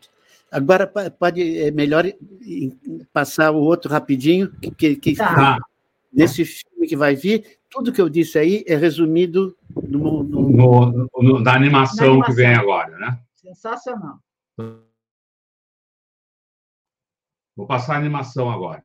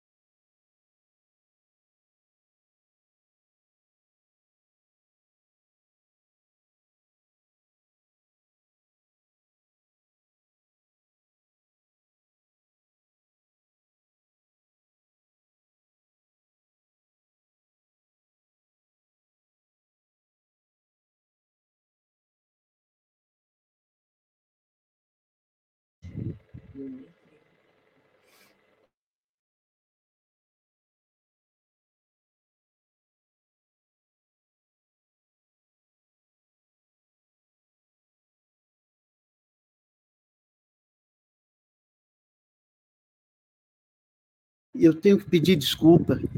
Eu tenho uma reunião agora com o pessoal de, da pesquisa lá de Londres. Uhum. E eu queria só pedir uma coisa. Eu não vou falar do, do capítulo mais importante do livro, que é o último. Uh, Isso, o que a gente ia perguntar. É, eu falo rapidissimamente dele, mas eu quero convidar as pessoas a lerem o livro, porque é, a, a, a, a, análise desse, do, do, do, fim é delicadíssima, eu vou fazer a, a, todo galope, todo uhum. correndo. Pode passar o, o, a escultura do Picasso, faz favor? Eu vou falando enquanto. É o, o, o violão, né? Isso, isso, isso. O, eu acho que todos os críticos mais ou menos sérios do, do, da, de arte dos, das, consideram esse, essas esculturas do Picasso o ponto mais alto da arte no século XX. Essas esculturas ficaram desconhecidas até muito tarde, porque o Picasso guardava ciumentamente em casa. Elas eram feitas em papelão. Essa, uma raridade, ele mandou fazer em bronze, mas geralmente em papelão ondulado, então elas são, tão, são moles, difíceis de manipular, etc. Mas são é, realmente o momento mais alto da arte do século XX. Não dá para explicar é, como a gente sai do Manet, dessa, dessa produção. Vocês viram lá, espero, essa produção do quadro no quadro. Né? Como é, é, é, impressionante que a gente não entende o quadro se não entender o que as transformações que foram feitas durante a produção do quadro. O, o, o Picasso continua essa tendência de, de, de fazer a obra na obra. Isso aqui ele fazia cortando papelão, montando, correndo, fazia dezenas disso por dia, dezenas de outras. É realmente, a meu ver, o máximo, o, o ponto mais alto da arte no século XX e da arte até hoje. Essa, toda essa produção é de um período do Picasso e do Braque, entre 1912 e 1914, no qual, período no qual eles, eh, sob a influência do movimento anarquista e, e o, sobretudo Picasso, mas o Braque também, eh, resolvem eh, praticamente bombardear a, a arte tal qual ela era. Aquela coisa pomposa, acadêmica, eles foram contra totalmente tudo isso, se vestiam de operários, trabalhavam com os materiais mais vulgares, papelão, pedaço de madeira, fundo de cadeiras, todas essas coisas. E uh, uh, faziam essas montagens no, no espaço, como aqui no, o, o, a gente tivesse, ou pode passar o próximo diapositivo, ou no plano, como esse violino que, que vocês ver agora, que é um dos trabalhos mais bonitos do, do, do Picasso. De uma simplicidade, de uma, de, praticamente de uma ingenuidade, parece coisa de criança, e é coisa de criança, de uma certa maneira. Essa espontaneidade que não tem regra, não tem lei, não tem nada que obrigue a fazer isso ou aquilo. São montagens é, com material mais vulgar, mais pedaço de jornal, carvão que a gente vê, o, o, às vezes eles deixam a marca do alfinete, quando, quando eles estavam experimentando por aqui por lá. O Picasso faz dezenas de, de variações desse tipo durante o dia. O que está aqui é uma demonstração cabal, nítida, feita pelos os maiores artistas do século XX, de que qualquer um, qualquer um pode fazer arte, se ele estiver livre, com o que está à disposição dele, está à mão dele. Essa declaração é, total, de total liberdade, de total ausência de, de compromisso com, com, um métier eh, tradicional, e que eles podem realmente eh, pôr e fazer o que quiser. Nesse quadro, o Picasso eh, cria, um, um, e o Braque criam uma, no, uma revolução total no mundo da arte. A primeira parte do, do, do que eu expus aqui no Arte Plástica Trabalho Livre número 1, um, a, a, a, a, tese final é a seguinte: arte é trabalho livre. Essa é a tese do primeiro, primeiro eh, livro. Nesse segundo livro, eh, a gente poderia trocar as coisas e dizer o contrário: trabalho livre é arte. Qualquer trabalho livre é arte. Qualquer trabalho que não seja eh, assalariado, que seja feito com liberdade, com autonomia, etc., é o que a gente chama arte. Arte não é nada mais do que um trabalho como qualquer outro, só que livre, absolutamente livre. Essa, essa troca de posições é, é coisa, outra coisa que vem do Marx. Né? Vocês conhecem as, essas inversões de frase, de frase que o Marx faz constantemente, né? Ah, é preciso substituir a, a, arma da crítica pela crítica das armas, né? por exemplo. Essa, o sentido muda completamente. A mesma coisa muda aqui. O Picasso praticamente, praticamente declaram terminada a arte. Não é possível ir além disso que eles foram. Não é possível ser mais livre e declarar essa liberdade. E daí para frente, a história da arte vai ser, com a interrupção da guerra, né, sobretudo, da primeira, eh, vai ser uma espécie de saudade do tempo que a arte ainda podia enganar. Agora não pode mais. Com essa, após essa, essa afirmação solene de que aquilo ali não é mais do que trabalho livre, que o Picasso e Braque fazem nesse, nesse período, não é possível fazer nada a não ser transformar todo mundo em mundo livre. Maravilha. Sérgio, tinha um é monte de queremos. É o que queremos. É o que queremos, né? A gente vai ter que marcar uma outra entrevista, porque tem muita pergunta. Neoliberalismo, esse mercado de arte doido com esses preços, as cidades uhum. sendo. Aqui, aqui a gente está aqui em São Paulo, casas em bairros inteiros, quadras inteiras estão sendo demolidos. Tem muita coisa para falar com você. Falando em trabalho livre, ele também cita a relação entre os povos indígenas e, o, e, os artistas, né? É, que tá, a tá arte, a arte da própria existência dos próprios é. povos indígenas. Eu São muitos assuntos. Eu fico à disposição de vocês.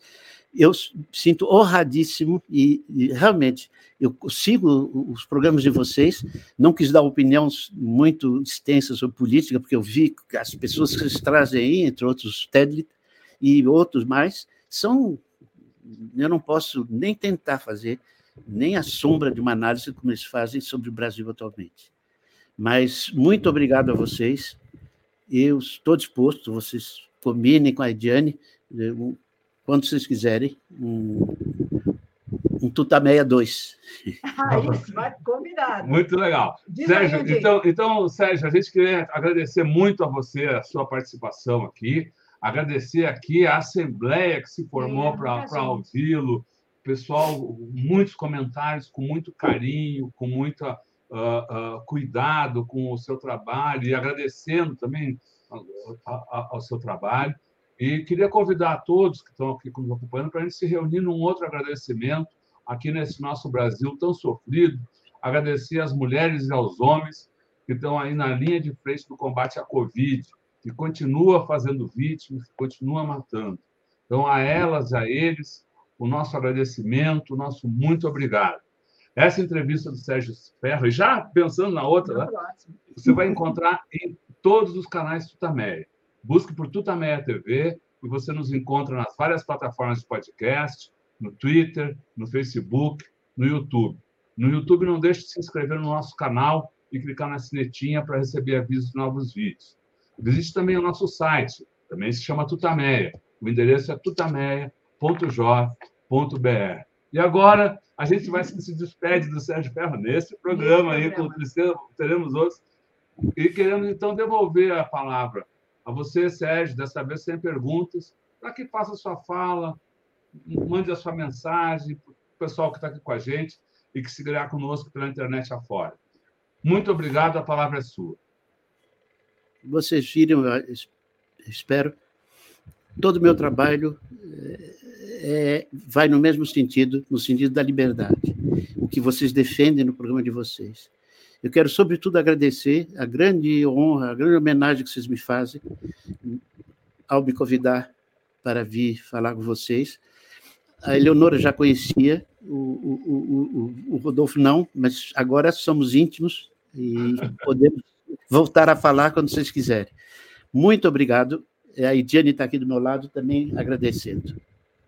Ótimo, muito obrigada. Um abraço a você, a Idiane, e vamos agendar já a próxima continuação dessa conversa maravilhosa. Tchau, então. Boa noite. Tchau, pessoal. tchau. tchau. tchau. tchau.